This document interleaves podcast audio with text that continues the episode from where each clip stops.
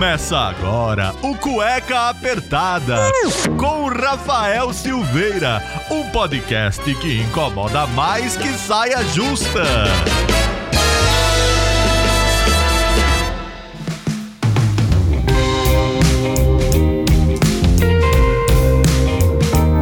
Bem, sejam bem-vindos a mais um programa do Cueca Apertada, o podcast que incomoda mais do que uma saia justa. Eu sou o Rafael Silveira, seu criador e host desse podcast em que a gente aborda assuntos que muitas vezes a gente tenta desmistificar os temas mais diversos que aparecem e são pedidos por vocês ouvintes através do nosso Instagram, o arroba Cueca Apertada. E também, se você quer saber tudo com maior antecedência, mandar suas perguntas para os nossos convidados sobre a pauta de todos os nossos programas, é só você se tornar o nosso padrinho. Eu tenho que agradecer aos nossos padrinhos que contribuem aí financeiramente com Cueca Apertada. Então entre no www.padrim, o padrinhocom.com.br barra cueca apertada e seja um cueca apoiador.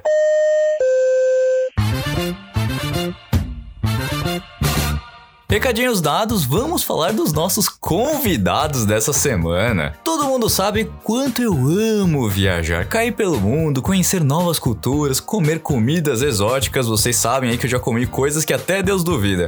É praticamente uma terapia você se perder e acabar se encontrando no caminho. E mesmo com tanta atividade, nada supera o poder de cair na estrada, pegar um barco, perder a sola do tênis e desbravar todo esse planeta. E para me ajudar nessa para difundir essa palavra do viajante que tanto já fizeram uns programas por aqui, temos um casal. Vocês não têm ideia que eles vivem de viajar, mostram tudo que se passa nesse mundão afora. Eles são um casal de advogados, até aí eu me identifico muito bem com isso, que largaram seus empregos em escritórios de advocacia em São Paulo para correr atrás de um sonho que é cada vez mais ver esse mundão afora. Desde janeiro de 2020 eles percorrem as Américas em um motorhome, a sua casa sobre rodas. Embaixadores da North Face, da Sport Brasil, eles têm mais de 105 mil seguidores no Instagram, 98 mil inscritos no YouTube e mais de 5 milhões de visualizações dos seus vídeos. Não é pra pouca coisa, não é mesmo? Então uma salva de palmas pro Ale e pra Duda, nosso casal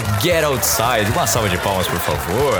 Bom dia, gente. Eu sei que a gente tá acordando aí muito cedo com vocês. Bom dia. Por onde vocês estão? Como é que vocês estão? Fala, Rafa. Tudo bem, cara? Tudo ótimo. É, estamos muito bem. É, aqui em São, estamos em São Paulo agora, depois de rodar um pouco pelo Brasil. Antes, né, a gente percorreu as Américas, como você falou, e aí com toda a situação da pandemia, viemos pro Brasil. Rodamos bastante desde novembro de, de 2020 pelo Brasil. Agora chegamos em São Paulo, estamos numa fase de dar uma pausa para construir um novo motorhome, mas enfim, Opa. várias histórias aí que a gente, a gente conversa. Vocês conheceram? Como foi essa ideia de mudar totalmente a vida no escritório, engomadinhos e terno e gravata, pra cair no mundão aí e mostrar essas fotos maravilhosas que vocês têm? A gente se conheceu no escritório de advocacia mesmo. Eu sou capixaba de Vitória, Espírito Santo, e o Uhum. Ale é de Porto Alegre, gaúcho. E aí, depois que eu me formei, um tempo depois eu acabei vindo para São Paulo para trabalhar. Aí eu morei aqui cinco anos. E no quando, o primeiro trabalho que eu tive aqui, eu conheci o Ale. Ele trabalhava no escritório de advocacia de Porto Alegre, mas ele tinha vindo para um compromisso aqui. E aí a gente se conheceu num forró. Olha só. Trabalhávamos no mesmo escritório, mas nossa, a primeira vez que a gente se conheceu foi em um forró, que saiu o pessoal do trabalho todo junto e, enfim, a gente acabou se conhecendo nessa época. E aí, uns dois anos, um tempo depois, né? Uns dois anos depois, três anos depois, a gente começou a namorar. E aí veio a ideia, né, de viajar o mundo. O Ale já tinha um blog de viagem há um tempo e ele gostava muito, que já chamava Get Outside. E aí a gente conversava bastante sobre viagem, né? Sobre, enfim, sobre a questão do tempo, quanto tempo que a gente tem de vida, né? Enfim, o que que a gente estava fazendo com o nosso tempo por aqui. E aí a gente pensou em talvez dar um rumo um pouquinho diferente, enfim, experienciar um pouquinho mais. Então a gente se organizou financeiramente. é, juntamos uma grana para poder cair na estrada e também já estávamos assim meio que de olho com o que a gente poderia trabalhar é, durante esse tempo que a gente ficaria fora da advocacia. O que a gente caiu na estrada gostou muito. É, e, e virou um trabalho, né? Mas a gente pensava assim, poxa, vai ser. Qual vai ser da vida? Vai ser isso aí? Trabalhar o que a gente trabalha aqui no escritório, tirar férias. E a gente, os dois com uma paixão pela fotografia, pela viagem. Então a gente falou, pô, vamos tirar um tempo, vamos tirar um ano, né? E em um ano a gente É. testa viajar integralmente, tentar trabalhar com isso. Se em um ano não der certo no sentido de, pô, não, não gostamos de viajar integralmente, a gente não gostou, tipo, a grana não, não tá rolando, a gente não vai conseguir, a gente volta pro escritório, viveu uma, uma viagem, experiência muito bacana, né? Eu costumo falar, então se, se, deu, se der errado, deu certo, porque a gente já, já vai ter vivido um negócio muito legal. Mas no fim a gente conseguiu, né? Enfim, gostou bastante desse formato de, de viajar e criar conteúdo. Né? E financeiramente tá, também tem, tem sido legal, a gente tá gostando bastante de empreender nessa área. Vocês conheceram tal.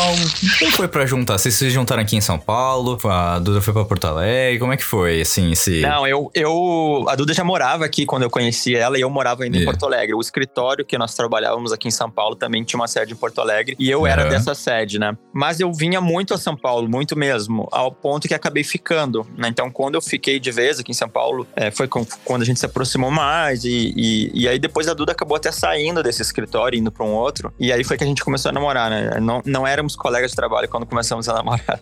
Mas Ah, ela já tava entendi. morando aqui em São Paulo quando isso aconteceu. E, e aí parte do nosso, do nosso planejamento, assim, quando a gente decidiu vamos, vamos viajar, vamos, né, vamos construir um motorhome e tal, a gente decidiu morar junto, né? Cara, São Paulo, como você sabe, né, um custo de vida super alto, então pô, vamos tirar um aluguel da... Da fila aqui, então a gente acabou indo morar junto num- numa, na- numa medida, primeiro porque a gente gosta um do outro, e, Que é que importante, né? bom, né? e segundo porque a gente tava tirando um aluguel pesado da, da jogada, né?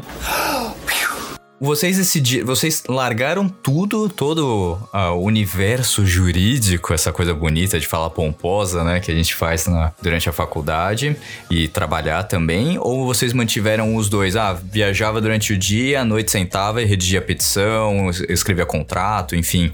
Como é que vocês conseguiram dividir o trabalho quando vocês já resolveram cair na estrada? Isso é uma coisa engraçada, né? Porque isso é um negócio que a gente consegue falar sobre na advocacia agora em período pandemia, porque Sim. Quando a gente saiu, não nem existia essa possibilidade. Nós saímos três meses antes da pandemia estourar aqui no Brasil. A gente saiu em janeiro de 2020. E quando a gente saiu, né, e quando a gente começou a se planejar, o trabalho remoto na advocacia era algo muito principiante. Pelo menos no nos escritórios onde a gente trabalhava, não era algo, não era uma realidade, né? Sim, ainda mais quando você depende, né, de repartição pública e tal.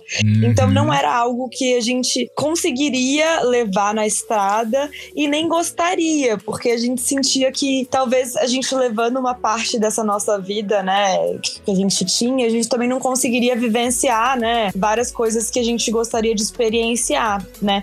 A gente teria que se organizar melhor com relação à internet, porque vários lugares que a gente passou no Chile, na Argentina, a internet não funcionava tão bem. Então a gente meio que se planejou para se desvincular 100% da advocacia nesse período de estrada. Ah, bom que vocês tiveram esse planejamento. Isso ajudou muito, porque muitas pessoas pensam, ah, quero largar tudo, quero cair na estrada, fazer um monte de coisa. A gente já conversou com alguns blogueiros também que fizeram isso, de largar tudo e aí, ah, tenho reserva pra três meses, vamos ver o que que dá. Conseguiram se adaptar, conseguiram sobreviver, estão aí viajando o mundo. Obviamente que não no, no momento atual. Mas conseguiram se dar bem e também tem um blog de viagem, conseguem aí os seus patrocinadores e tal. Mas uma, uma galera que assim já, ah, cansei dessa vida, tô indo. Vocês tiveram ainda um planejamento, já foi uma coisa um pouco mais madura, digamos assim, né? A família chegou a entender o lado de vocês, ou falaram, não, vocês estão malucos, para, volta, volta pro escritório, que é a melhor coisa. É, Tem de tudo, né? É, Muita gente pensou que nós éramos, tipo, nossa, surtaram, né? Enlouqueceram. Como assim, né? Vão virar, hip- vão virar É. hippies. É, é, tá, tá tudo tão indo, indo- caminhando, né? Conforme esperado, enfim. Emprego Sim. também, que querendo ou não, a gente sabe que muita, o mercado de trabalho não é tão acessível para muita gente. E enfim, muita gente falou, nossa, surtaram, né? Se voltar, não vão conseguir trabalhar. e, mas muita gente também apoiou a ideia, entendeu e falou, nossa, né? Eu acho que muita gente se via no nosso lugar, se viu no nosso lugar também. Falou, nossa, esse é o tipo de coisa que eu gostaria de ter feito e não fiz. E hoje em dia eu me arrependo. Então eu acho que teve um pouco dos dois. É, família e amigos, assim, tem gente que apoia, tem gente que é que é muito contra. É, a gente sempre fala isso. Depois que nós começamos a compartilhar as coisas nas redes sociais, as pessoas buscando ali na gente inspiração e conversando bastante com as pessoas, é, cara, você tem que. É você que é responsável pelos seus sonhos, né? Se você ficar se prendendo muito na ideia das pessoas de ah, o seu emprego, isso e aquilo, você talvez é o que a gente sempre fala, o tempo não volta e você talvez fique frustrado de não ter tomado as decisões que você queria ter tomado com a sua vida. Certa resposta. E no nosso caso, assim, nós, nós já tínhamos, assim, por exemplo, eu já, eu já trabalhava em escritórios há, há 12 anos, né, no, no, mesmo escritório, a Duda também já tinha 5 anos aí trabalhando na advocacia, então nós não fomos para a estrada tão novos, né, e tão despreparados. Então a gente acabou juntando dinheiro, se preparando financeiramente, mas chegou um momento que de fato era risco, né, vamos, vamos arriscar? Porque sim, quando voltássemos, se a gente decidisse voltar para o mercado, talvez a gente não conseguisse né, se recolocar tão fácil ou, ou não como a gente estava bem colocado. Mas a gente resolveu arriscar e eu acho que tem um pouco do risco mesmo. E também a história de vocês, né? Porque querendo ou não, vocês estão aí produzindo conteúdo, montando a sua própria história de vida, podendo viajar e tendo uma bagagem aí que caso não desse certo, vocês poderiam voltar um pouco trancos e barrancos, mas estão felizes aí, firme e forte, trazendo muito conteúdo pra gente. E não deixa de ser uma mega de uma realização aí que dificilmente as pessoas podem dizer que estão felizes no que elas fazem hoje em dia. É, e a gente vê bem por essa visão do negócio mesmo, assim, né? É, uhum. Tudo, enfim, muito bem planejado, muito bem calculado, sem dar passos maiores do, do, que as pernas, mas com uma visão de que, assim, a gente sim, que, que, quer viajar o mundo, quer conhecer coisas que a gente, se estivéssemos nos nossos empregos anteriores, talvez a gente não conseguisse, né, com o tempo e tal. Mas a gente também quer, né? A família, quer atingir metas financeiras aí. Então a gente também vê por, por uma perspectiva de negócio e né, tenta fazer com que seja leve, claro, para que isso reflita nas nossas redes sociais mas com muita preocupação também com o nosso futuro. E o mais legal é que vocês mandam também, a, às vezes, a, o, a realidade. Pô, tivemos um problema aqui, a gente tentou resolver e tal, mas visto isso pelo, pelos vídeos no YouTube, né? Sempre tem ali um, um perrengue que vocês acabam passando. E vocês conseguem lidar de uma maneira até relativamente tranquila. Que às vezes tem gente que estoura, que fala, ah, não quero mais isso, só dá problema. Principalmente um carro que você tem que adaptar com tudo que você precisa para viver. Uhum. Sim, total. E assim, no, no início a gente tava na adaptação, né? Porque a gente nunca tinha morado no motorhome. Uhum. Então qualquer coisa que acontecia, a gente ficava desesperado, né? Então quebrava a bomba d'água. Nossa, como vai resolver isso? Num país estrangeiro, sem conhecer ninguém. É, não era, e não são coisas às vezes tão. São coisas às vezes mais específicas, né? Não é igual uma casa que, enfim, quebra alguma coisa, você chama alguém para ver o encanamento. Uhum. Então é um pouquinho mais complicado. Mas aí depois a gente foi entendendo um pouquinho melhor também sobre o carro, sobre o funcionamento da casa. E aí as coisas foram ficando mais tranquilas também. E até, até ontem eu tava conversando com um amigo que, cara, se você não tá correndo risco de vida, o resto tudo se resolve. então. Tipo, ah, furou um pneu, vou ficar, sei lá, atolou o carro aqui. Cara, alguém vai nos ajudar ou a gente vai conseguir se virar o negócio é se manter leve, assim, Sim. também viver integralmente na estrada dirigindo. Cara, problemas vão aparecer, não tem como você tá. A sua casa é um carro e né, o carro, carros quebram. Então, se você ficar muito frustrado e irritado com os perrengues, vai acabar precisando de tratamento depois. Vai ter o dobro de perrengues. Exato. É o que eu sempre falo pra todo mundo, gente, leva a vida leve. Pô, tem um problema. O bom do problema é que ele tem uma solução. Não importa. Se não tem solução, não é um problema. Então, é. Mas assim, eu vou perguntar, fazer uma pergunta bem específica.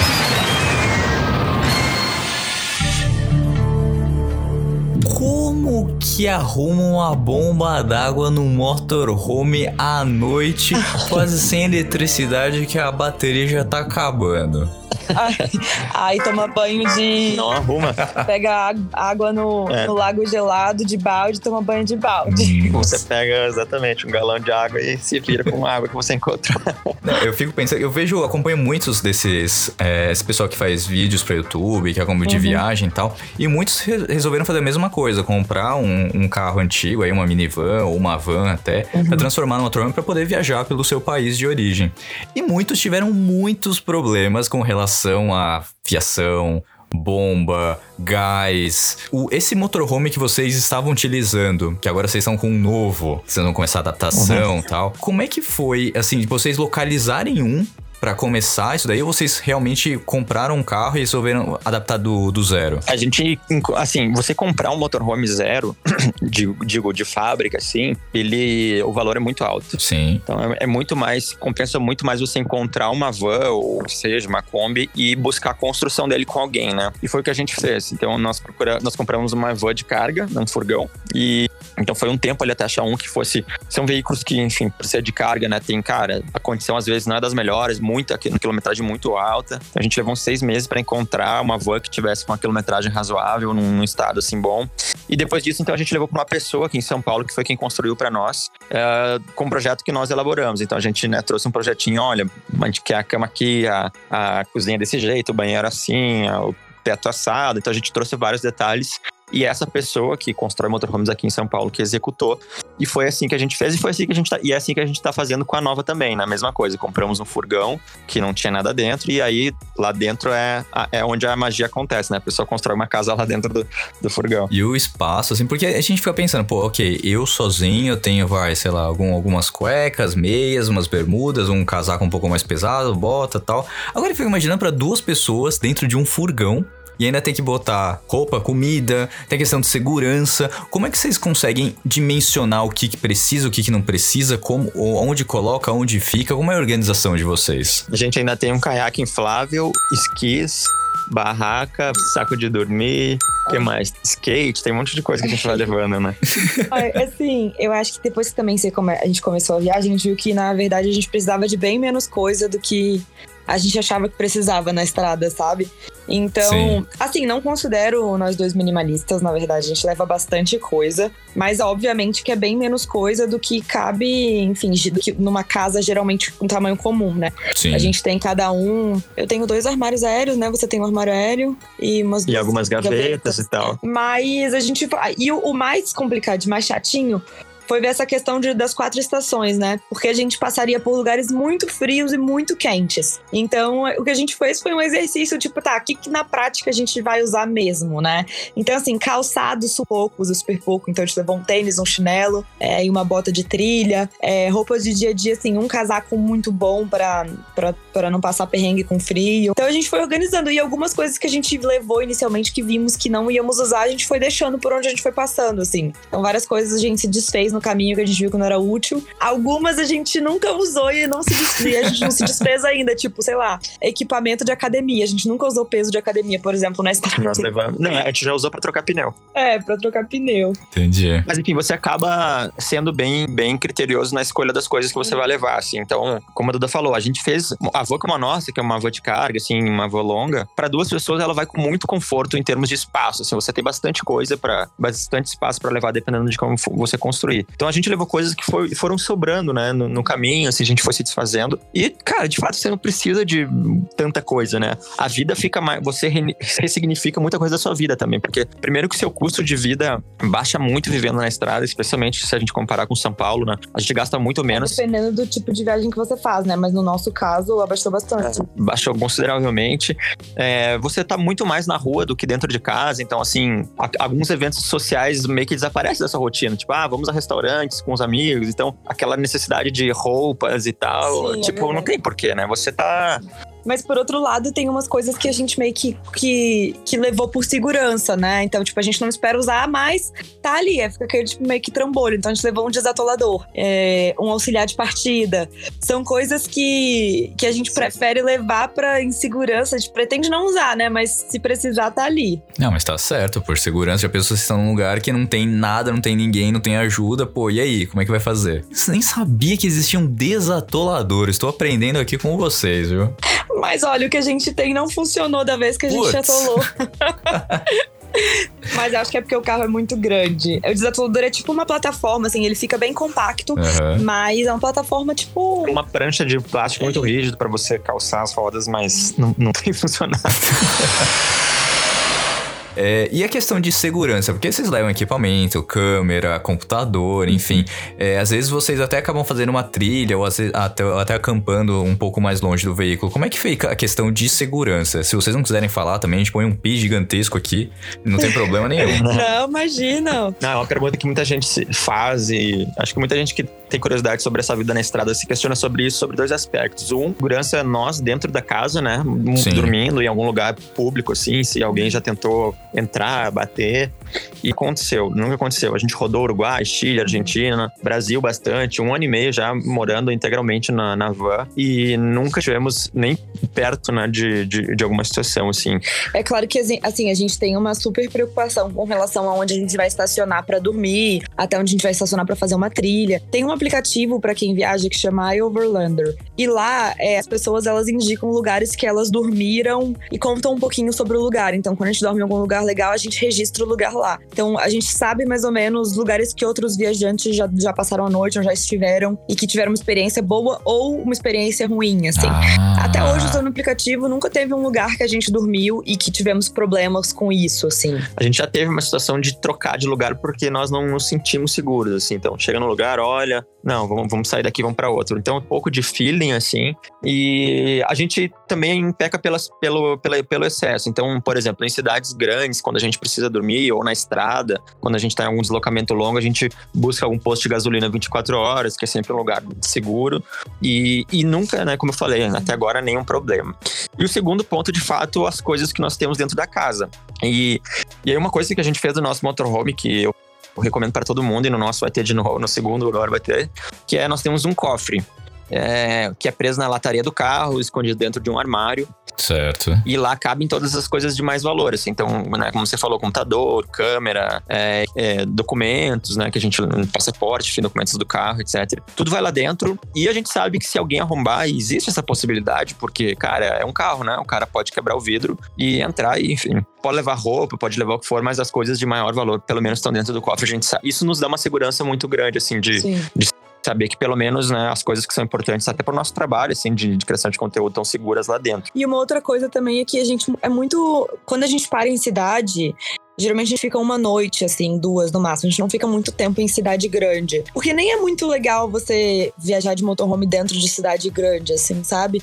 Então a gente só vai quando é necessário. A gente tá fazendo a, a coleta seletiva do lixo e geralmente a gente só encontra pontos de coleta seletiva em cidades maiores. Aí a gente para nas cidades para fazer o descarte do lixo. Enfim, às vezes vai num mercado melhor para encontrar coisas que a gente tá precisando comprar. Mas a gente não costuma andar, ficar em cidades grandes muito tempo. Quando a gente fica, a gente procura um estacionamento ou alguma coisa assim para se sentir mais seguro. Não, e precisa ser muito seguro, né? Porque equipamento, documento, imagina perder documentos. Mas que bom que pelo menos vocês têm aí já bem escondidinho um cofre que vocês podem guardar suas coisas. Mesmo assim, é, evitar que vocês fiquem rodando por aí e serem visados por outras pessoas. É, a questão que eu pergunto se vocês aí viajaram pela Argentina tal, tem belíssimas imagens do Calafate que estou programando pro ano que vem. A questão de conversão de moeda, troca de moeda, vocês conseguem fazer isso tranquilamente? Porque às vezes a pessoa, ah, quero fazer essa mudança de vida, mas eu não sei como começar essa questão de, de ter um dinheiro em espécie ou só é cartão de crédito. Como que vocês se viram com essas compras? É, tanto para comida, para sobreviver? Nossa, teve uma coisa que mudou nossa vida nessa viagem, foi né? tem, tem- tem basicamente dois serviços e, e é legal, enfim, sempre pesquisar para ver qual que tá mais favorável, assim, que é a TransferWise, né, que agora é a Wise, e a Western Union, que essas essas essas empresas elas têm guichês nessa- em várias cidades do mundo assim que você encontra. E você abre uma conta na- pelo celular mesmo que é super simples. Então a gente fazia muito isso na, na Argentina especialmente. O câmbio estava muito favorável para nós. Então a gente fazia isso. Ah vamos trocar aqui dois mil reais. Só que a troca não era uma casa de câmbio onde você precisa levar o dinheiro né tipo dois mil reais ou dólares numa casa de câmbio. Você faz essa transação toda pelo aplicativo sai da sua conta no Brasil né você faz um- uma transferência e você vai e saca como se fosse sacar num banco. Nossa, isso foi muito melhor pra nossa viagem, assim. porque É. O câmbio ficou muito mais favorável. Então é base- basicamente assim, a gente vê mais ou menos nas cidades onde tem uma, uma agência dessas, dessas duas empresas e tem qual- quase, quase qualquer buraco na América tenha tem esses- essas duas empresas, então a gente consegue fazer esse, esse- esse saque, assim, é muito simples. E o câmbio é favorável, viu? A gente descobriu na Argentina isso. Pra você ter noção, o nosso câmbio quase dobrou, assim. A gente, de uma hora para outra, as coisas ficaram pela metade, basicamente, do preço, de tão, de tão favorável que era o câmbio. Bom saber, até pra quem futuramente for viajar, saber desses serviços é, acaba até ajudando bastante gente. E a questão do banheiro e do banho, porque brasileiro gosta de tomar banho, que é uma beleza. E você estando num veículo que se desloca, tem que toda hora abastecer com água, tem que tirar o tanque preto, né, que falam. Pelo menos o que eu acompanhava do, do Carlinhos Stroll quando ele tinha um motorhome lá na Flórida. É, a gente tem... Bom, o nosso sanitário é um sanitário portátil. Então, ele não tem... Não tem. A gente não tem a caixa preta, né? A caixa preta, basicamente, é a caixa de, de detritos, onde o seu esgoto, então, seu número um e número dois, vão para uma caixa que você depois tem que chegar em algum lugar específico e descartar. No nosso caso, não. A gente tem o que se chama de porta-pote. Ele é um sanitáriozinho pequeno, portátil, e ele mesmo no sanitário tem um tanque onde fica lá embaixo, Uhum. junto com o produto químico, é, o número um, o número dois. E aí, a cada cinco dias, mais ou menos, a gente tem que descartar isso num sanitário comum. Para em um posto de gasolina e pede para usar o banheiro do pessoal e leva lá o nosso, a nossa maletinha de xixi cocô e, e faz esse descarte lá. Muito prático, né? Muito, muito mais simples do que muitas pessoas imaginam.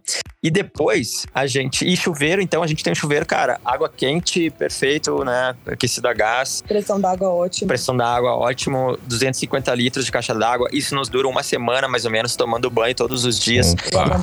e lavando louça, né? Claro. Então, nesse aspecto, a gente não tem nada, assim... Mas assim, é claro que nós somos super econômicos, né? É, a gente brinca se acostuma a tomar banho de gato. É um banho muito rápido. Mas, assim, é o suficiente aí pro dia a dia. Não, a gente não sente. É claro que de vez em quando dá aquela saudade de tomar um banhozinho, né? Com calma. Mas, no geral, assim, no dia a dia, a gente super acostumou e.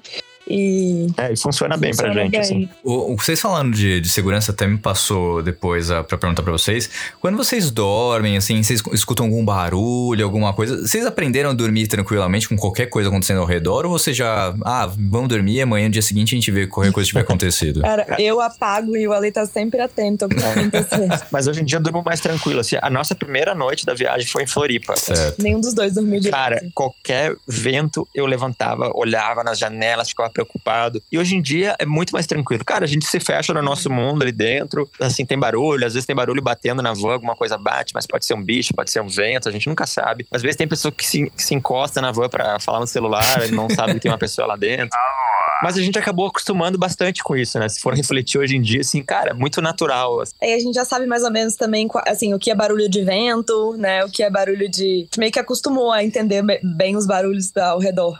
Que bom, porque é uma das dúvidas assim, que eu fico até pensando, poxa, mas eu vou parar o veículo em algum lugar que eu não conheço, não sei se vocês chegam de noite ou até durante o dia. E aí, não, porque a gente fica com esse receio, né, de ter, sempre ter alguém mal intencionado, Uhum. Sim. alguém que tá ali perto pra prejudicar, enfim, ver, opa, tem um- uma van aqui de, de blogueiro de viagem, deve ter equipamento. Sim. Então dá um certo receio, porque a gente vive esse, é, essa insegurança aqui no, no Brasil como um todo, principalmente São Paulo e Rio de Janeiro. Sim, sim. Não, e é, e é verdade. A gente se preocupa muito, assim. Então, o, o hábito de onde dormir envolve em algumas rotinas, assim. A gente rola. Primeiro, como você falou, é muito difícil a gente chegar à noite num lugar, né? A sua perspectiva muda muito quando você chega à noite num lugar. É, a gente pergunta pras pessoas, olha em aplicativos, às vezes a gente conversa até com a polícia, né? Ou é seguro dormir aqui e tal, não tem problema. E, cara, em geral, cidades, assim, nosso estilo de viagem é muito pro interior, né? Uhum. São cidades pequenas, pacatas, mais na natureza.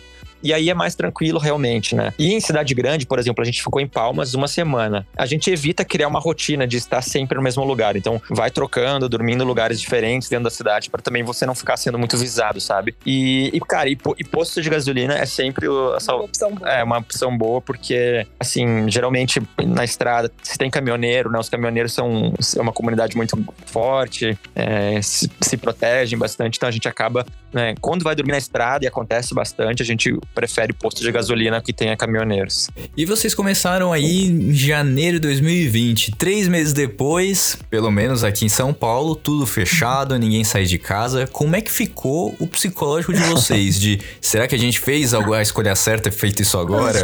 Como é que foi pra vocês? Começaram a sentir, receber as notícias de tudo fechando, fronteira, enfim. Cara, foi. Foi muito estranho, né? é, Assim, a gente fala, né, pô. Pedimos demissão para viajar o mundo, aquele sonho de liberdade. E aí, três meses depois. três meses depois, tran- trancados numa cidade.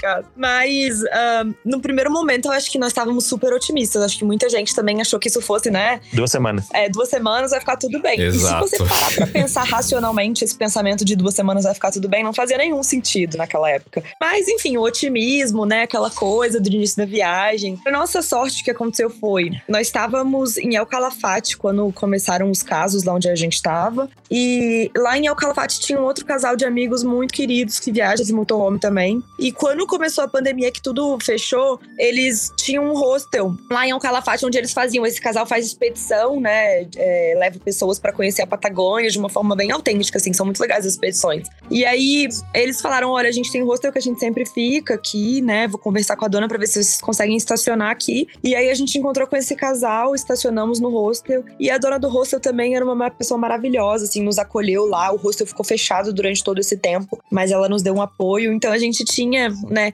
Acabamos que fizemos esses novos amigos e a gente estava num lugar muito bacana. E aí, isso que eu acho que manteve a gente, nos manteve tranquilos. Porque logo depois veio o inverno, né, na Patagônia, então tava um super frio. Eu imagino que se a gente não tivesse conseguido esse apoio aí, é, talvez teria sido um pouco complicada a situação. Mas em nenhum momento a gente pensou em, em, em voltar para o Brasil ou, ou para profissões antigas, né? A gente aproveitou esse tempo para fazer coisas que nós não estávamos conseguindo fazer na estrada. Então, nesse período, a gente acabou escrevendo um, um e-book sobre como a gente conseguiu monetizar o nosso projeto. Enfim, a gente acabou tocando várias coisas que foram, tavam, a gente estava deixando para depois. Então, foi um tempo também que a gente aproveitou para se organizar, organizar algumas coisas relacionadas com o negócio mesmo. Então, foi até um período que a gente conseguiu otimizar, assim, da melhor forma possível. Aí, e nós e também tivemos a sorte que a cidade que nós estávamos era uma cidade muito tranquila, então tiveram pouquíssimos casos de Covid. No início, eles isolaram todas as pessoas que tinham que estavam com, com Covid, e aí a cidade ficou muito tempo sem ter nenhum caso. E aí nós não podíamos viajar no país, porque a gente não podia sair de uma cidade para outra, mas a cidade em si, depois de um mês, acho que um mês e meio, as coisas abriram dentro da cidade. Então, pelo menos, a gente conseguia transitar ali dentro da cidade com um pouco de tranquilidade, assim. Ah, então é já ajudou um pouco também, né, pra vocês. E aí vocês ficaram uhum. quanto tempo lá até seguir para outros, outros, outras cidades ou até outros países, ou se voltaram pro Brasil, enfim? É, assim, a Argentina foi muito restrita na sua quarentena em termos de, assim, da cidade, de, de movimentação interna dentro do país, né? Então nós, uhum. nós ficamos cinco meses em El Calafate e nós não conseguimos ir para outra cidade. A nossa única opção era voltar pro Brasil. Se nós quiséssemos, a qualquer momento poderíamos voltar. Mas a gente não tava, assim, não era, não era o plano. Nós queríamos seguir com a nossa viagem. Nós estávamos com outros amigos lá que decidiram voltar pro Brasil e a gente pensou, poxa, o que a gente vai fazer? Já, já estamos aqui em Calafate, ficamos em Calafate cinco meses, exploramos muito a cidade, assim, mas já estava cansado, a gente queria se mexer, né? Foi aí que a gente conseguiu uma autorização do governo argentino lá para trocar de cidade. E fomos para Bariloche, ficamos mais três meses em Bariloche. Também, lá na cidade de Bariloche, tudo aberto, não, não podia ir para outro lugar, mas lá dentro bastante coisa para fazer. A gente aproveitou muito, muito, foi muito legal. Uma cidade que todo mundo nos pergunta, assim, a gente fala que é o melhor lugar que a gente já visitou. E conhecemos, assim, a cidade a fundo, porque foram três meses morando lá. E só que daí, assim, a situação na Argentina não parecia que ia mudar, assim, em termos de deslocamento, ou de, né, a gente não tinha liberdade para se mexer mesmo fora da cidade. E aí foi que em novembro do, do ano passado a gente decidiu voltar pro Brasil para, enfim, vamos passar as festas com, a, com, as famílias, a gente também, pro, pro nosso negócio, queria chegar aqui, né? Atingir algum, alguns parceiros e tal. E foi, foi então que a gente decidiu voltar pro Brasil. Então tá, né? vocês saíram de São Paulo, foram até o sul, chegaram na Argentina e foram até Eucalafate. Ficaram lá esse tempo todo e ainda pegando o inverno. Aqui no Brasil a gente já não tem essa questão tanto de, de isolamento térmico, mas no sul talvez tenha bastante disso. E como é que é passar um inverno num frio que deve ser para vocês dentro de um motorhome, não sei se tem o um isolamento, como é que vocês conseguiram passar por tanto esse perrengue do frio, né? Sim. Sim. É, o carro, o Ava tem isolamento térmico, mas a gente fala que o isolamento é para mitigar um pouco as temperaturas extremas, mas não faz milagre. Então, se lá fora tá muito uhum. frio, o isolamento ajuda, mas não é o suficiente. Depois do quando começou o inverno, a gente passou muito perrengue com frio, assim, muito perrengue mesmo. Aí logo quando a gente chegou em, em quando a gente tava saindo de Alcalafate indo para Bariloche, um pouco antes a gente instalou o aquecedor a diesel no carro, que é um aquecedor bem pequeno. Depois que a gente instalou esse aquecedor a diesel, foi outra vida, assim. É. Morar no motorhome. Melhorou muito a nossa vida. A gente falou, nós podíamos ter feito isso antes. Mas aí, assim, com o, aquece, com, com aquecedor a diesel, aí foi bem mais tranquilo, assim. E como que vocês escolhem as viagens para onde vocês vão passar? Vocês vão pesquisando mesmo? Ou vocês vão chegando perto da cidade? Ah, vamos começar a procurar no aplicativo aqui qual é o melhor lugar para ficar? Como é que vocês definem isso, principalmente agora que vocês estão aqui pelo Brasil? Então, a gente geralmente faz um roteiro amplo, assim. Tá. Então, por exemplo, no Brasil, no, o nosso roteiro fora do Brasil era Ushuaia, Alasca, né? A gente não, che não, não chegamos a conseguir ir até Ushuaia, mas a gente tava descendo. Uhum. E aí o nosso plano, assim, a gente tinha um planejamento nos. Sabíamos o que a gente queria fazer dentro de cada país. Então, por exemplo, a gente sabia que no Peru nós queríamos ir para Machu Picchu, Cusco, enfim, para Lima. A gente sabia mais ou menos dentro de cada país quais as atrações nos próximos seis meses. E aí, né, conforme ia chegando mais perto do destino, a gente via, ah, então em Machu Picchu, o que vamos fazer, né? Como vamos? Então a gente tinha um planejamento amplo, né? E conforme a gente chegava mais perto de cada destino, a gente ia vendo mais em detalhes. Aqui no Brasil a gente fez a mesma coisa, a gente fez um roteiro, então o nosso roteiro era saindo de São Paulo e nós subiríamos por dentro até o Maranhão e aí depois desceríamos pelo Nordeste, então pela, pela costa no Nordeste. Então a gente tinha um roteiro amplo, né? A gente sabia mais ou menos dentro de cada lugar o que, que a gente ia conhecer. Então, ah, no Maranhão vamos conhecer a Chapada das Mesas e os Lençóis Maranhenses. Mas aí, chegando mais perto desses destinos, a gente faz uma pesquisa mais detalhada para definir exatamente o roteiro, o que a gente quer conhecer, o que não quer. Então, a gente faz mais ou menos assim. Mas isso, vocês pegam informações por onde? Porque se até pra é, fazer um roteiro de viagem numa cidade que tem numa cidade grande, lá, quando a gente faz esses roteiros, quando vai fazer turistar, a gente já tem dificuldade de colocar tudo ali, tentar enquadrar tudo que é fazer em 5, 6 dias. Imagina para você pegar, fazer uma estrada onde vocês vão parar em locais que vocês não têm tanto conhecimento, que vão só pelas avaliações das pessoas que já fizeram esse roteiro? É, geralmente a gente pesquisa em blog de viagem, até no YouTube, ou às vezes a gente pergunta para as pessoas que moram no lugar. A gente gosta muito de fazer isso. Então, às vezes a gente nós temos amigos no Maranhão, a gente pergunta para esses amigos assim, quais são as coisas mais legais para conhecer, porque geralmente é uma informação um pouco mais é, é, uma programação mais diferenciada assim, né?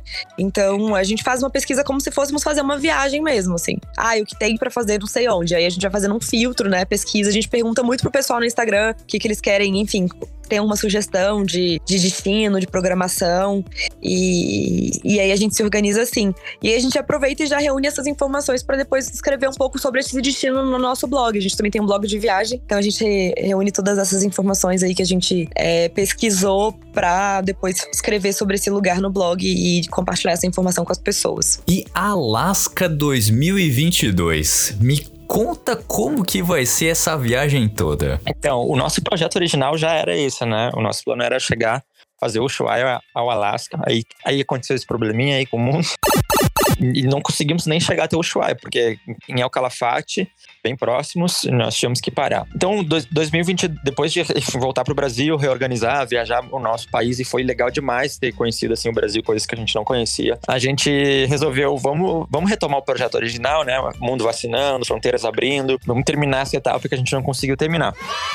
Então é isso, a gente para 2022 vai construir um novo motorhome, já começou a construção, para encarar aí de novo né, o roteiro pelas Américas. Não vamos até o Ushuaia, porque enfim vai acabar atrapalhando um pouco, vai, vai acabar repetindo muita coisa que a gente fez. Mas a gente vai daqui sair de São Paulo, né? A ideia é que seja, seja em janeiro, que a gente consiga em um ano, um ano e meio chegar até o Alasca. Claro, depende de fronteiras, enfim, tem 12, 13 fronteiras para passar até até lá e a gente não sabe como vai estar de fato a situação das fronteiras no mundo, né? E mas a, o objetivo é chegar lá pelo menos no verão, então. Nada de se aventurar no inverno, pilotando lá caminhoneiros no gelo, essas coisas. não, não. Não, a gente vai ter que coordenar o tempo para que, que a gente consiga sobreviver lá. Eu gosto muito de frio, viu? A gente gosta de esquiar, enfim, a neve é algo que a gente gosta bastante. Sim. Mas acho que chega um limite ali que já não tem nem mais graça, né? Não, aí chega quando começa a doer o frio, pegar aqueles menos 28 que você não sabe o, que parte do corpo que você tá sentindo frio, aí o negócio é brabo. Não, já não tem mais graça daí. Não, não tem. Uma última pergunta sobre o motorhome e a viagem de vocês, assim, como um todo.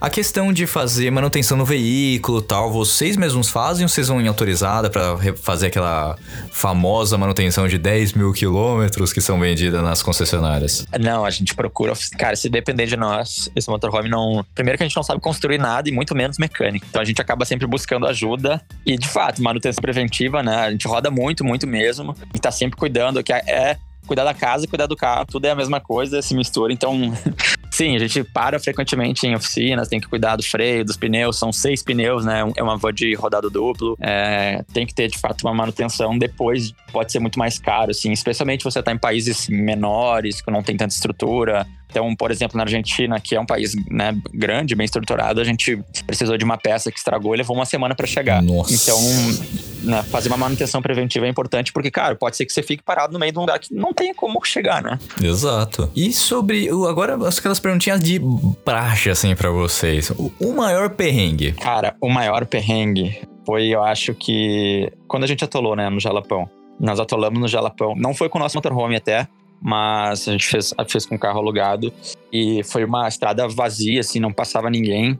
Nós ficamos umas quatro, quatro quase cinco horas Nossa. cavando num sol, assim, muito forte. E não chegava ninguém, a gente cavava, cavava para tentar tirar o carro, só piorava a situação. Já tava considerando que ia ter que dormir ali, porque tava longe de buscar ajuda. Até que, enfim, apareceu uma pessoa que nos, conseguiu nos ajudar, assim, mas a gente já tava até perdendo as esperanças. E teve uma outra situação que aí foi com um motorhome em Santa Catarina, que nós nos perdemos um dia numa estrada bem rural, assim, à noite. E, e aí, foi, quando a gente tava saindo de uma estrada, assim, perdidos, veio um carro com um cara que tava armado, assim, com uma espingarda e tal, um monte de munição.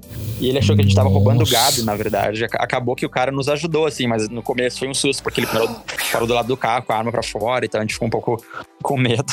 Mas, fora isso, coisas do dia a dia, pneu fura bastante, né? Uhum. O carro estraga, tem que esperar. Mas essas coisas a gente vai né, encarando como algo natural. Vai adaptando, né? E a melhor surpresa? Ah, eu acho que tudo foi, tudo foi muito bom, assim, né? Tipo, de os lugares que a gente conheceu foram muito especiais. Eu acho que a melhor surpresa foi o período que a gente ficou na Argentina, que nós conhecemos pessoas muito especiais e Pessoas que não, assim, que a gente não, não conhecia pessoalmente e nos acolheram, sabe? né, nos receberam. Então, por exemplo, a gente sempre fala isso, né? Quando nós decidimos sair de Alcalafate, queríamos ir para Bariloche, é, uma pessoa, uma, uma pessoa, um argentino, né, que assistiu o nosso canal, é, falou, nos convidou, não, vem aqui para minha casa, fiquem aqui. E basicamente ele foi na prefeitura, fez todo o trâmite de documentação para que a gente, sem nunca, né, nos ter Conhecido. nos conhecido pessoalmente. E nós ficamos um mês na casa dele, lá, cumprindo quarentena. E, e a minha mãe até falou assim: Mas não tem medo, né? Você não conhece o cara. E eu falo, mãe, ele que devia ter medo. Trouxe duas pessoas que ele nunca viu pra dentro da casa dele. Então acho que, cara, acho que foi assim: o tempo que a gente passou na Argentina foi muito legal. As pessoas nos acolheram muito, né? Até hoje a gente tem um monte de seguidor argentino pelo Aham. tempo que a gente passou lá. E foi uma surpresa muito positiva. E lugares que vocês recomendam? Que vocês passaram, Ah, que vocês. Bariloche?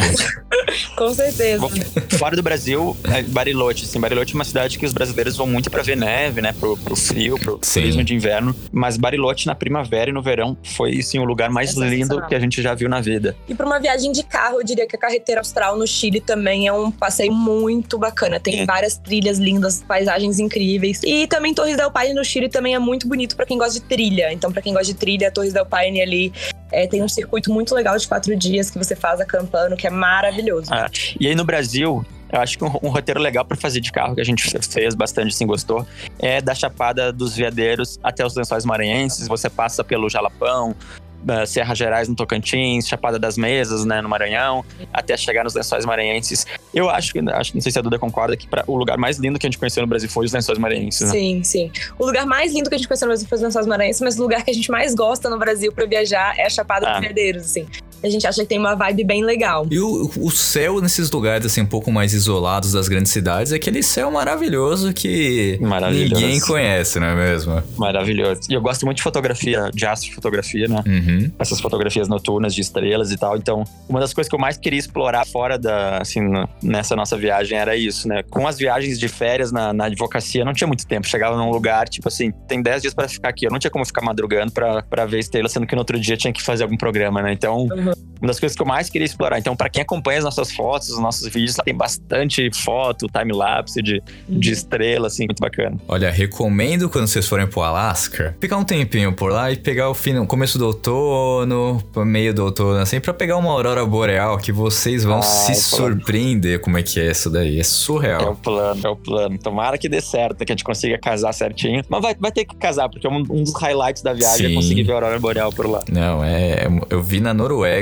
e é incrível, assim, é indescritível. Vocês aí que tem essa pegada já de, de se virar, de ir para os lugares mais longe dos grandes centros, já conseguem se virar bem melhor. Porque o turistão que vai aqui 15 dias pro, pro norte da Noruega tem que chamar o guia, que foi o Daniel Japor, que é o caçador de aurora boreal, praticamente oficial aqui do, do, do Brasil. E eu tenho um orgulho de dizer, né, que o centésimo programa do Cueca Apertada foi gravado com ele. Então foi Sim. com ele e assim, o cara fantástico, te leva para qualquer canto lá, Noruega, Finlândia, Suécia, vai fazer alguns vai fazer alguns agora no final do ano. E Islândia também, uma pena não poder ir, mas você gosta, Ale, você vai amar assim esse fenômeno que é incrível. Uma pena que vocês não conseguiram ver lá no, no sul, lá em El Calafate, que também já é bem difícil para ver lá. Na, no Alasca é bem mais fácil. Bem, gente, se vocês quiserem deixar aqui suas redes sociais, de falar um pouco mais sobre os projetos aí futuros também que estão por vir aí nos próximos meses, além desse Alasca 2022 que vai sair, por favor, fique à vontade aqui, o espaço é de vocês agora pra gente também já deixar um gostinho aí do que vai por vir para os nossos ouvintes. Ah, que legal. Nossas redes sociais são todas Get Outside BR. Então a gente tá lá no Instagram, no YouTube, no TikTok, no Quai.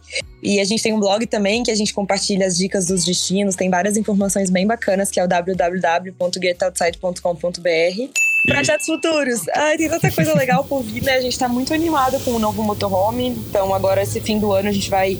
Vamos continuar viajando pelo Brasil, gente... mas já estamos aí com na organização para acompanhar melhor e se organizar com relação ao motorhome novo pra gente retomar os planos aí. Tem casamento, né? Vamos casar um detalhezinho pequeno agora. Opa! Daqui, daqui a dois meses.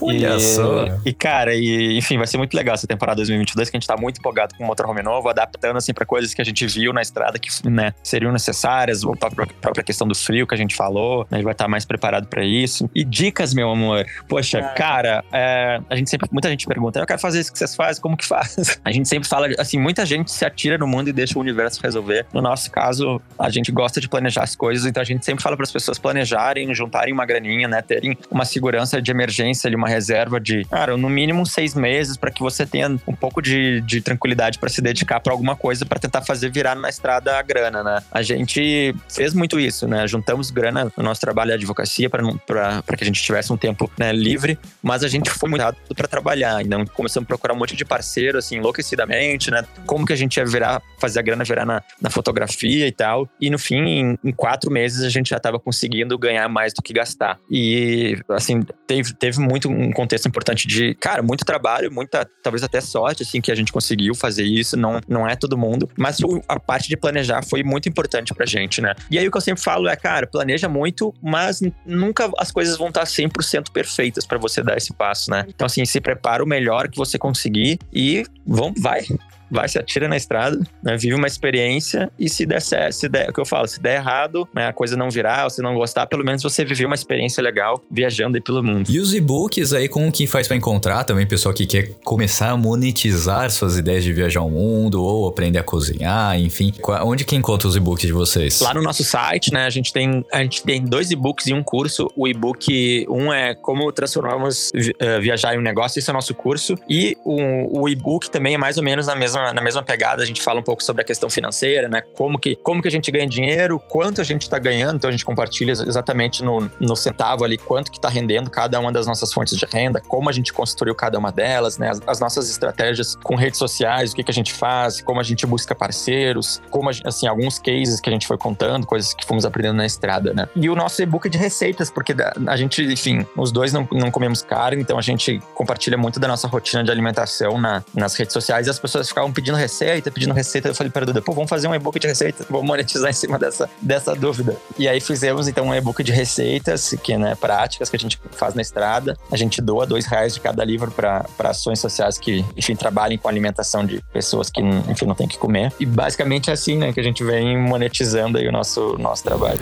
Perfeito, nossa. Primeiro, parabenizar vocês, tudo que vocês têm feito aí, divulgando o, a palavra do, dos viajantes aí em motorhome, essas ações sociais que vocês acabam fazendo são muito bacanas e desejar que vocês continuem por muito tempo. Felicidades aí ao casamento também que tá por vir, com certeza vai ser esse novo passo muito importante para vocês. Casal como se fosse de filme, não é mesmo? Porque se conheceu, teve as mesmas ideias, se juntaram e agora estão aí desbravando boa parte do mundo ali já começaram, na verdade, né? Começaram ali lá pela Argentina e agora desbravando o Brasilzão. E daqui a pouco, no ano de 2023, chegando no Alasca. E aí estão juntos felizes, cara. Que bacana, que história maravilhosa. Obrigado, cara. obrigado, obrigado, tchau, pelo papo. é, obrigado pelo convite, foi um prazer. E sempre que precisar, só chamar que a gente tá aqui. Pode deixar, nossa, com certeza. E quem quiser aí. E para os nossos ouvintes seguirem nas redes sociais, então, arroba GetOutside, tudo tem no Kawaii, tem no YouTube, tem no TikTok, tem no Instagram, enfim, tá em todo lugar, arroba GetOutside. Lá você vai saber de tudo e muito mais do que eles estão fazendo, por onde andam, como está a construção do motorhome e também a gravação desse programa já tem um tempinho, então eles vão falar de lá, muito provavelmente já preparando para o casamento que já está chegando. E eu vou encerrando mais um programa do Cueca Apertada. Espero que você tenha gostado, se divertido, aproveitado e escutado um pouquinho aí de como é viajar por boa parte do mundo no motorhome, como você se virar e poder monetizar com isso, hein? Não perde essa oportunidade única. Me andei um siribotine na lata, vocês estão vendo, né? Um beijo a todos e até o próximo programa. Tchau!